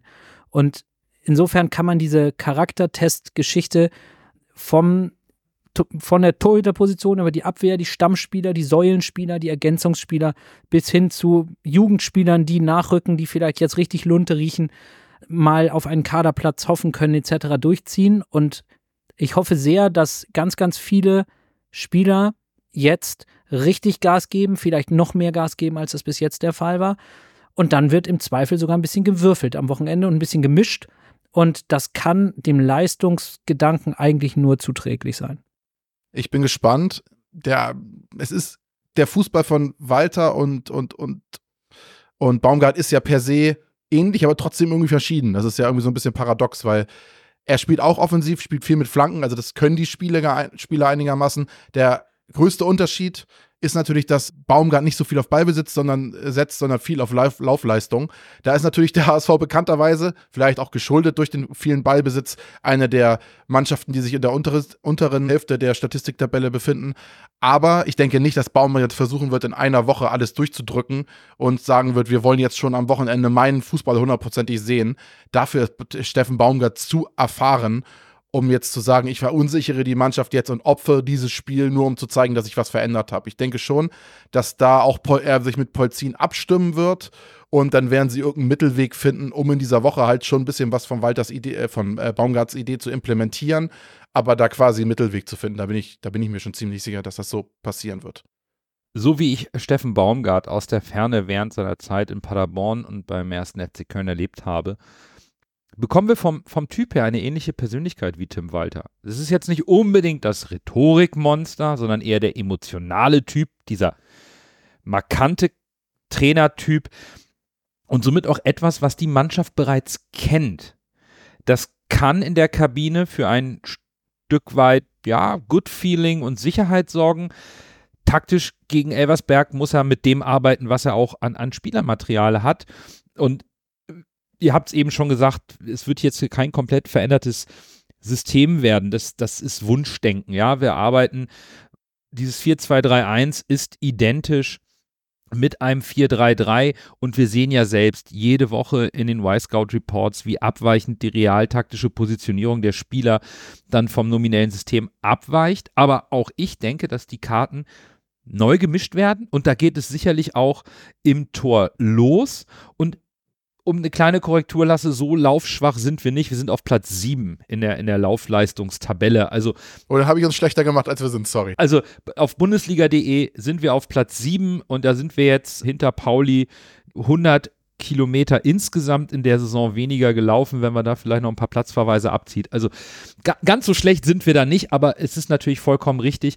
Unter, unter Steffen Baumgart ist etwas weniger Ballbesitz angesagt, aber auch da wird sich natürlich zeigen, wie viel Ballbesitz uns aufgedrängt wird.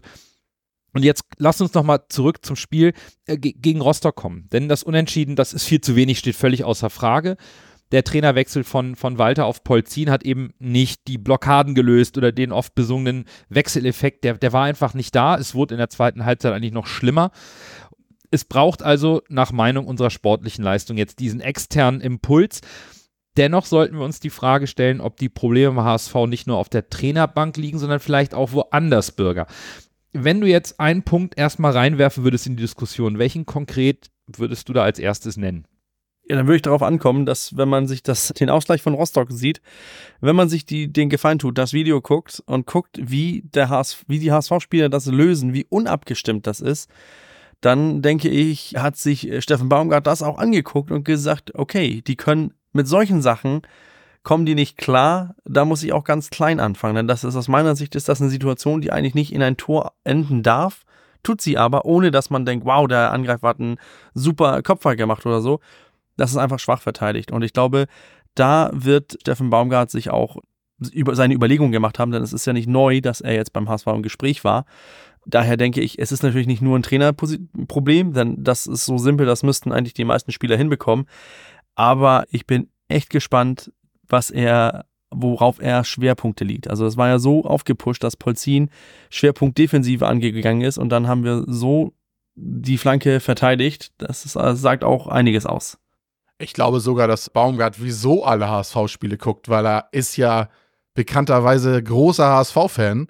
Das wird ja nicht von ungefähr erzählt werden. Von daher bin ich mir sicher, dass der sowieso den HSV verfolgt. Von daher hat er jetzt natürlich noch ein bisschen mehr Fokus drauf, weil er weiß jetzt, er konnte sich jetzt vorbereiten und seine Chancen, den Job zu bekommen, standen gut und jetzt hat es ja anscheinend auch, ist es gut für ihn ausgegangen. Hoffen wir auch, dass es für uns in Zukunft gut ausgeht mit ihm zusammen.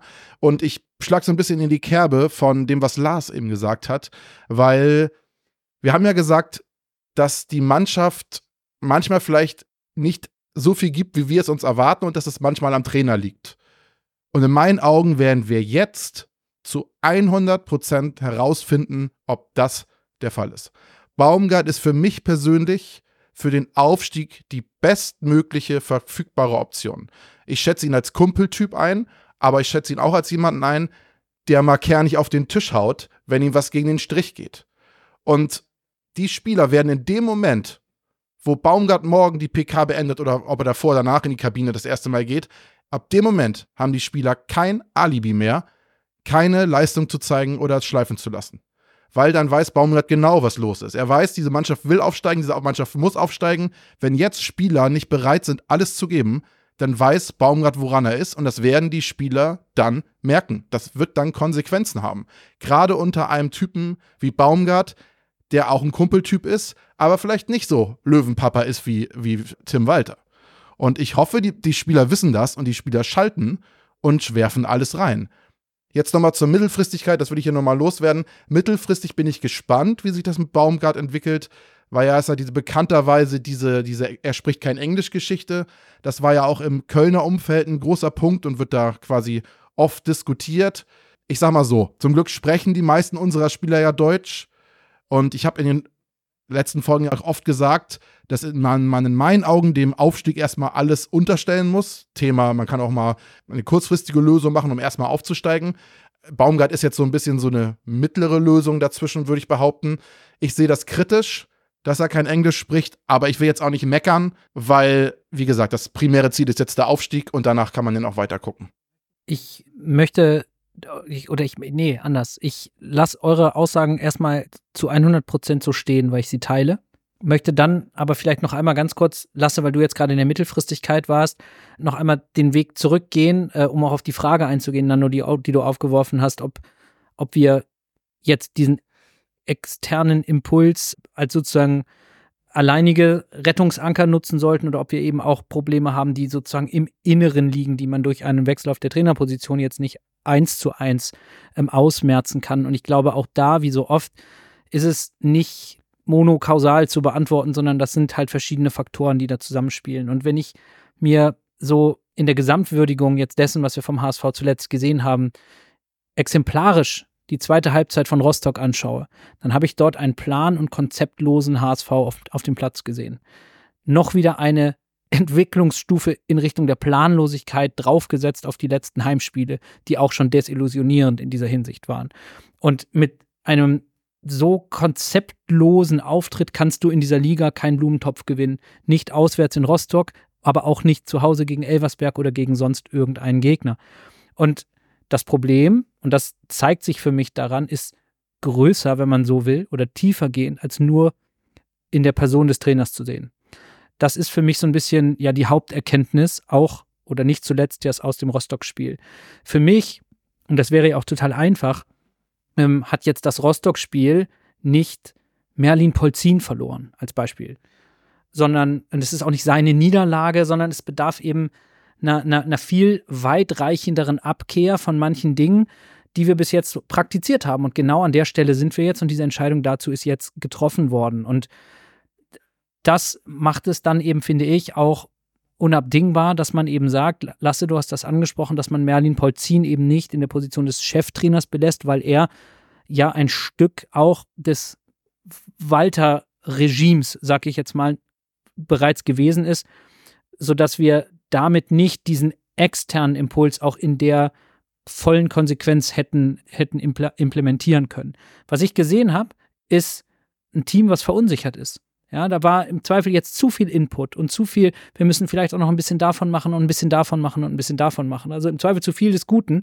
Und das kleine Fußball einmal eins, was es vielleicht jetzt zunächst einmal wieder ein bisschen braucht, das ist das, wo ich sage, an der Stelle muss und sollte ein neuer Trainer jetzt ansetzen um eben als allererste Maßnahme mal dafür zu sorgen, dass die Spieler sowohl offensiv wie defensiv auf dem Platz so eine Art Fallback-Option haben und wissen, in dem Moment, wo eine Aktion oder eine Situation nicht klappt, auf welche Grundordnung können wir uns zurückziehen, worauf können wir uns verlassen, was ist sozusagen der kleinste gemeinsame Nenner, in dem jeder weiß im Spiel, was er tut, was sein Nebenmann tut, etc.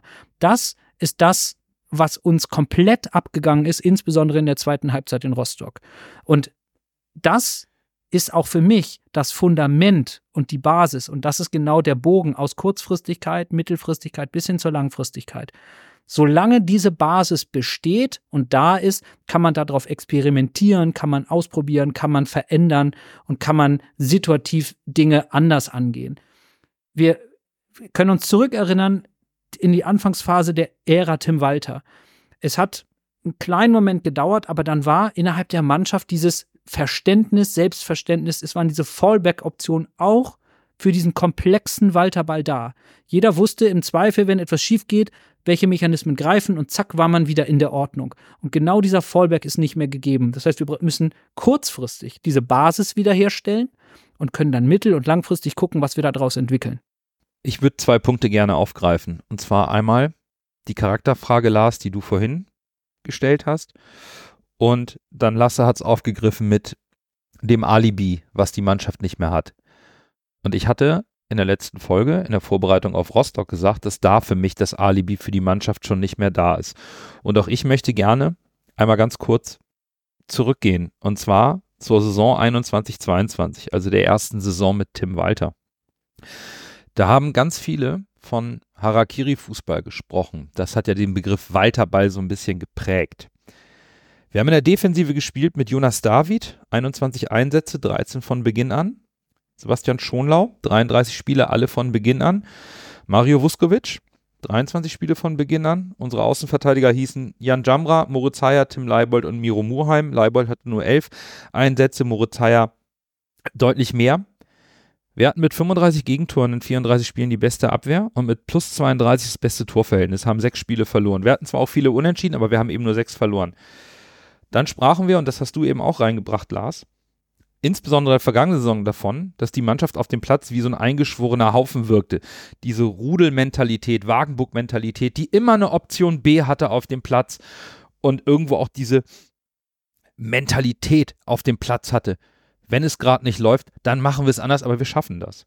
Und mittlerweile frage ich mich jedoch, ob diese Mentalität einzig vom ehemaligen Trainer vorgelebt wurde und die Mannschaft diese Mentalität, diese Res Resilienz, diesen Willen gegen Widerstände auch mal durchzugehen, nicht in dem Maße hat, die es braucht.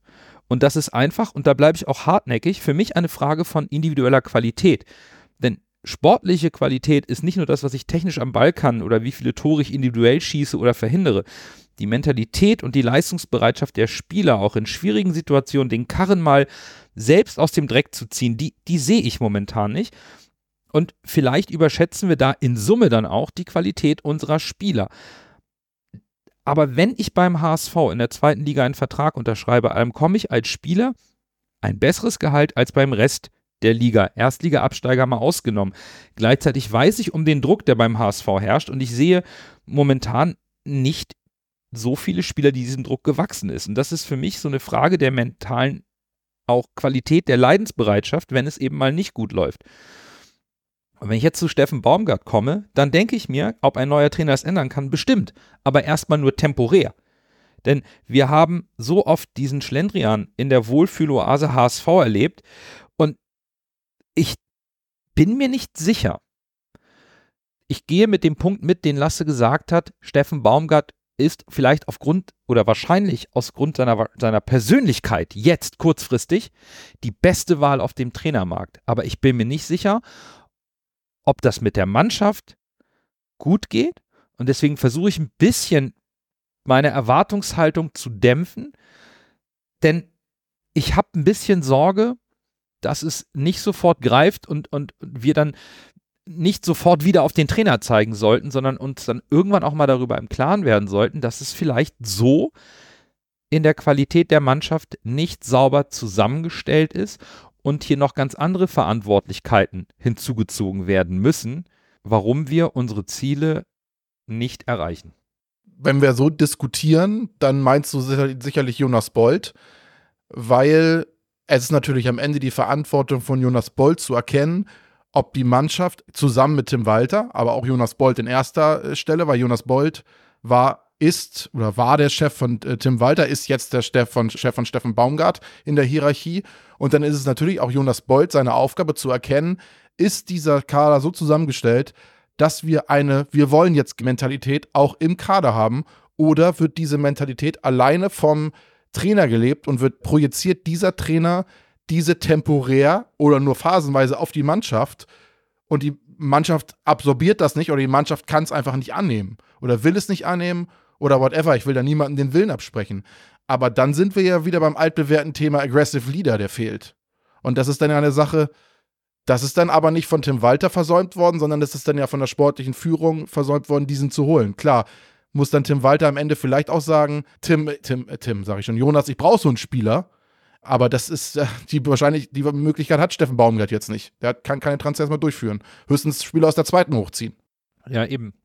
Ja, davon abgesehen, was du sagst, einen Aggressive Leader zu verpflichten, halte ich auch so gruppendynamisch für extrem schwierig. Das äh, darf man auch nicht vergessen, dass da im Zweifel ja eine intakte Mannschaft und das ist, glaube ich, tatsächlich etwas, was wir über weite Teile oder bis zuletzt in der, in der Zeit unter Tim Walter hatten, nämlich eine Mannschaft, die zunächst einmal rein, rein menschlich, charakterlich, wenn man so möchte, intakt ist. Also da hatte ich nicht das Gefühl, dass es da die Gruppe und die Gruppe und die Gruppe gibt.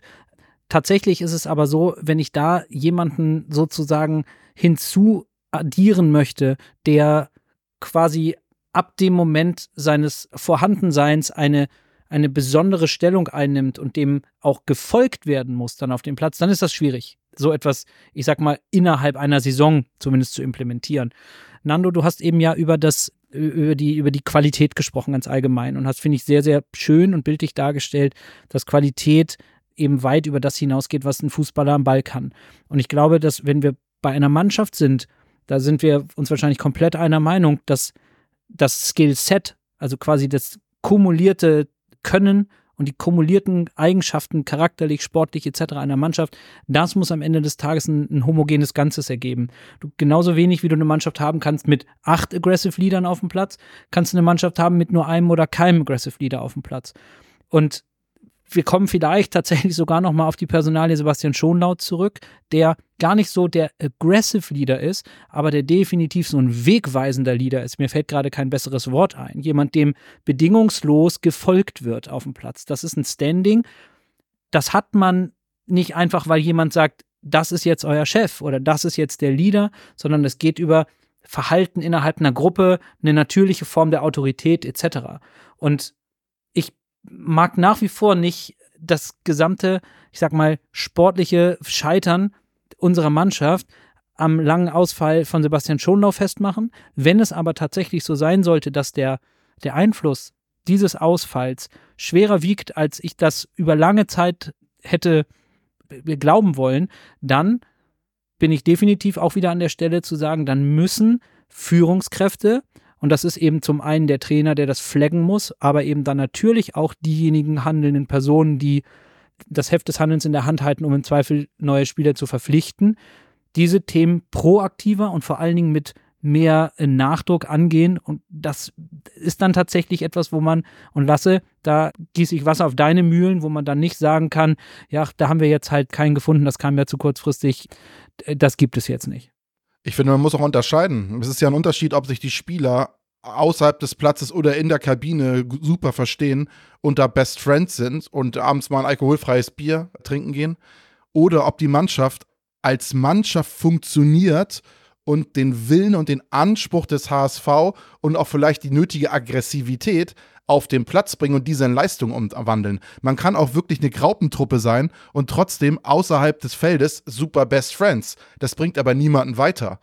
Die Mannschaft muss sich klar verstehen, das ist wahrscheinlich förderlich, aber es muss auch, muss auch Reibung geben, wahrscheinlich, damit dann auch das Nötige auf den Platz gebracht wird. Und vielleicht reden wir darüber, dass das nicht vorhanden ist. Und das ist dann das, was Baumgart in der Mannschaft erwecken muss. Und ich hoffe, dass es dann Spieler gibt, bei denen das fruchtet. Da würde ich nämlich gerne genau mit eingreifen, damit ich auch nicht missverstanden werde, dass die Mannschaft sich gut versteht, dass sie zu Jatta stand, dass sie zu Mario Vuskovic steht. Alles cool. Das ist nicht das, was ich meine. Ich meine das auch, was Lasse gerade angesprochen hat. Auf dem Platz. Wenn du den Zweikampf verlierst, muss dein Mitspieler da sein und für dich die Meter machen, um den Ball wieder zurückzuerobern. Wenn du vorne eine Chance vergibst, muss die Mannschaft da sein, um dich aufzubauen und dir den Ball nochmal zu geben, weil sie an dich glaubt. Und wenn der Gegner dich permanent anläuft und immer wieder mit kleinen Fouls deinen Spielfluss unterbricht, dann spielst du halt mal nicht Hacke 1, 2, 3, sondern musst mal gegenhalten. Darum geht es mir. Das ist irgendwo ein Stück weit einfach auch Bereitschaft, sich darauf einzustellen. Auch mental. Und das fehlt mir. Und was ich Tim Walter nicht vorwerfen kann, und auch Steffen Baumgart ist so ein Typ, ist, dass sie das nicht vorleben. Denn das tun sie in ihrer gesamten Art. Sowohl Baumgart, wie er sich in Paderborn und Köln präsentiert hat, war immer einer, der sich hingestellt hat und gepusht hat. Und auch das hat bei uns Tim Walter gemacht. Aber bei der Mannschaft ist es irgendwo ein Stück weit jetzt verloren gegangen und ihr habt vollkommen recht. Kurzfristig muss Steffen Baumgart das wiederbeleben und dann wird sich zeigen, welche unserer Spieler in der Lage sind, da mitzuziehen. Denn, um auch nochmal mittelfristig zu schauen, sollten wir aufsteigen, werden wir in der Bundesliga nicht die Mannschaft sein, die ständig den Ball hat und der Favorit ist. Wir werden diejenigen sein, die nicht den stärksten Kader haben, sondern wirklich gegenarbeiten müssen in der ersten Liga. Und dazu brauchst du eine einwandfreie mannschaftliche Siegesmentalität und Leidensbereitschaft. Und das steht doch jetzt definitiv auf dem Prüfstand aus meiner Sicht. Charakter zeigt sich ja immer, wenn es gerade nicht so läuft. Es ist ja einfach, Charakter zu zeigen, wenn es gut läuft. Ja. Und es ist äh, jetzt zwei Saisons, ist es ja relativ bis zum Ende hin der Saison ist es gut gelaufen. Und wenn man jetzt guckt auf den Spielplan, jetzt haben wir, erwarten wir morgen, dass Steffen Baumgart das Training übernimmt. Wenn man auf den Spielplan guckt, der HSV gibt aber auch Steffen Baumgart so rein objektiv gesehen zwei einfache, in, in Anführungszeichen, einfache Spiele, Ja. wo er zwei Aufsteiger hat. Der eine hat nur ein Spiel gewonnen und der andere kommt aus Elversberg. Da muss auch irgendwie eine Trotzreaktion, muss diese neue, neue Zeit kommen. Da muss auch was Neues kommen von der Mannschaft her. Heißt, wir geben da die Mannschaft zwei Spiele Zeit, um sich einzufinden, Baumgarts Ideen anzugehen. Dann geht's nach Düsseldorf zum Topspiel, dann kommt wieder noch ein Aufsteiger und dann muss auch, müssen auch einige Automatismen sitzen und wir kennen dann auch Steffen Baumgart besser. Heißt, Steffen Baumgart muss aber auch von Tag 1 an abliefern. Denn das, er ist, er ist für die Mission Aufstieg eingeholt. Der muss auch performen und das von Tag 1 an. Und da muss ich gestehen, da hat Jonas Bolt ihnen auch die besten Voraussetzungen gegeben. Zu Hause gegen Elversberg, zu Hause gegen Osnabrück. Das müssen sechs Punkte sein. Und jetzt schauen wir zum Abschluss, weil jetzt haben wir ganz viel über den potenziellen neuen Trainer und die Chancen, Möglichkeiten und Risiken gesprochen auf den 23. Spieltag und da kommt es am Freitag direkt zum Topspiel. Das ist jetzt aber nicht meins. Dafür schaue ich am Samstag auf Osnabrück gegen Hannover. In Osnabrück brennen die Lichter nur noch dank eines Notaggregats, also zwölf Punkte schon Rückstand auf Platz 16, dazu ein miserables Torverhältnis und dann eben unser Gegner auch am 24. Spieltag. Und zu Gast ist Hannover, der nur, die nur einen Punkt hinter uns stehen. Tja, für Hannover ein Pflichtsieg, Osnabrück, wenn das Licht noch brennen soll, muss da ein Sieg her. Also ganz spannende Situation. Lars, wo geht dein, dein Blick hin? Ja, vielleicht noch ganz kurz ein Wort. Wenn da noch das Licht brennen soll, muss ein Sieg her. Heißt ja im Umkehrschluss, wenn kein Sieg herkommt, brennt das Licht nicht mehr. Ja. Wäre das vielleicht für uns mit Hinblick auf das Spiel, aber ist egal, das ist eine Woche vorher. Ich guck, weil du das so schön hast liegen lassen, tatsächlich auf das Duell 1 gegen 2. Holstein Kiel zu Hause an der Förde gegen St. Pauli. Hier, ich habe da ja immer so ein kleines Auge drauf, wisst ihr ja, mein Fable. Hier bei uns in dem, im Nachbarort ist das ist der erste Storch dieser Tage, was man per Webcam sehen kann, aus dem Süden in heimische Gefilde heimgekehrt. Und ja, unsere Sörche von der Förde, die haben sich ja völlig zuwider ihrer eigen- eigentlichen Natur den ganzen Winter über hier durchaus heimisch gefühlt und gut performt.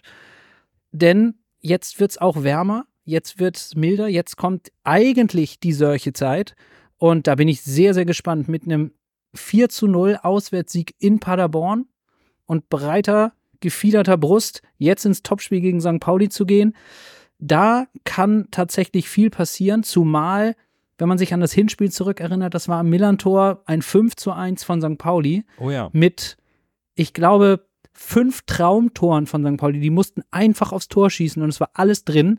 Das kann natürlich zusätzlich nochmal dazu führen, dass da durchaus Schaum vor dem Mund ist bei dem einen oder anderen Kieler. Und ja, das verspricht für mich ein gutes Spiel zu werden und am besten verliert ihr alle. Ja, das Paradoxe ist ja, als HSV-Fan muss man für St. Pauli sein in diesem Spiel. Aber deshalb gucke ich mir dieses Spiel, glaube ich, erst gar nicht an. Äh, beziehungsweise ich lege nicht meinen Fokus drauf, sondern ich werde mir das Franken-Derby angucken. Weil das ist ja eins der Spiele in Deutschland, die schon mit so, würde ich behaupten, mit am schon rassigsten sind. Und da bin ich gespannt. Fürth unter Zorniger gegen Nürnberg. Nürnberg irgendwie so in der Mitte der Tabelle gefangen. Fürth muss jetzt performen, wenn sie überhaupt noch irgendwie was mit dem Relegationsplatz zu tun haben wollen. Von daher bin ich gespannt. Ich mache mir Samstagabend gemütlich und gucke, ob Tietz weiterhin gut, guten Fußball spielt mit, mit dem Topspiel gegen, gegen Schalke. Das ist auch so ein bisschen so ein kleines Kellerduell unten, Platz 12 gegen Platz 14. Also wenn Schalke noch ein bisschen wegkommen will von, vom Abstiegskampf so richtig, dann muss ein Auswärtssieg in Magdeburg her. Und wenn Tietz noch meinen Kumpel helfen möchte, mit der Wette in der Tabellen, äh, oberen Tabellenhälfte zu enden, dann muss auch mal ein Sieg her. Also da freue ich mich drauf. Und damit sind wir am Ende unserer 241. Folge angekommen und harren der Dinge, die da beim HSV passieren werden am morgigen Dienstag. Ein Heimsieg am Sonntag wäre, egal wie er zustande kommt, ein Segen. Und so ganz geben wir die Hoffnung nicht auf und sind nächste Woche Montag hoffentlich wieder besser gestimmt. Also bis dahin, bleibt gesund und Nur der HSV.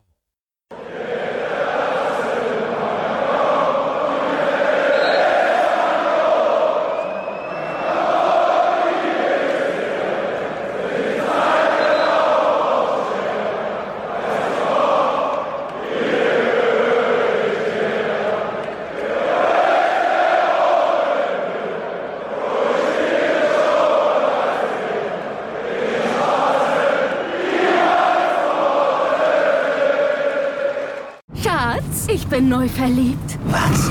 Da drüben. Das ist er. Aber das ist ein Auto. Ja, eben. Mit ihm habe ich alles richtig gemacht. Wunschauto einfach kaufen, verkaufen oder leasen. Bei Autoscout24. Alles richtig gemacht. Wie baut man eine harmonische Beziehung zu seinem Hund auf? Puh, gar nicht so leicht. Und deshalb frage ich nach, wie es anderen Hundeeltern gelingt, beziehungsweise wie die daran arbeiten. Bei Iswas Dog reden wir dann drüber. Alle 14 Tage neu mit mir, Malte Asmus und unserer Expertin für eine harmonische Mensch-Hund-Beziehung, Melanie Lippisch. Ist was, Dog? Mit Malte Asmus. Überall, wo es Podcasts gibt.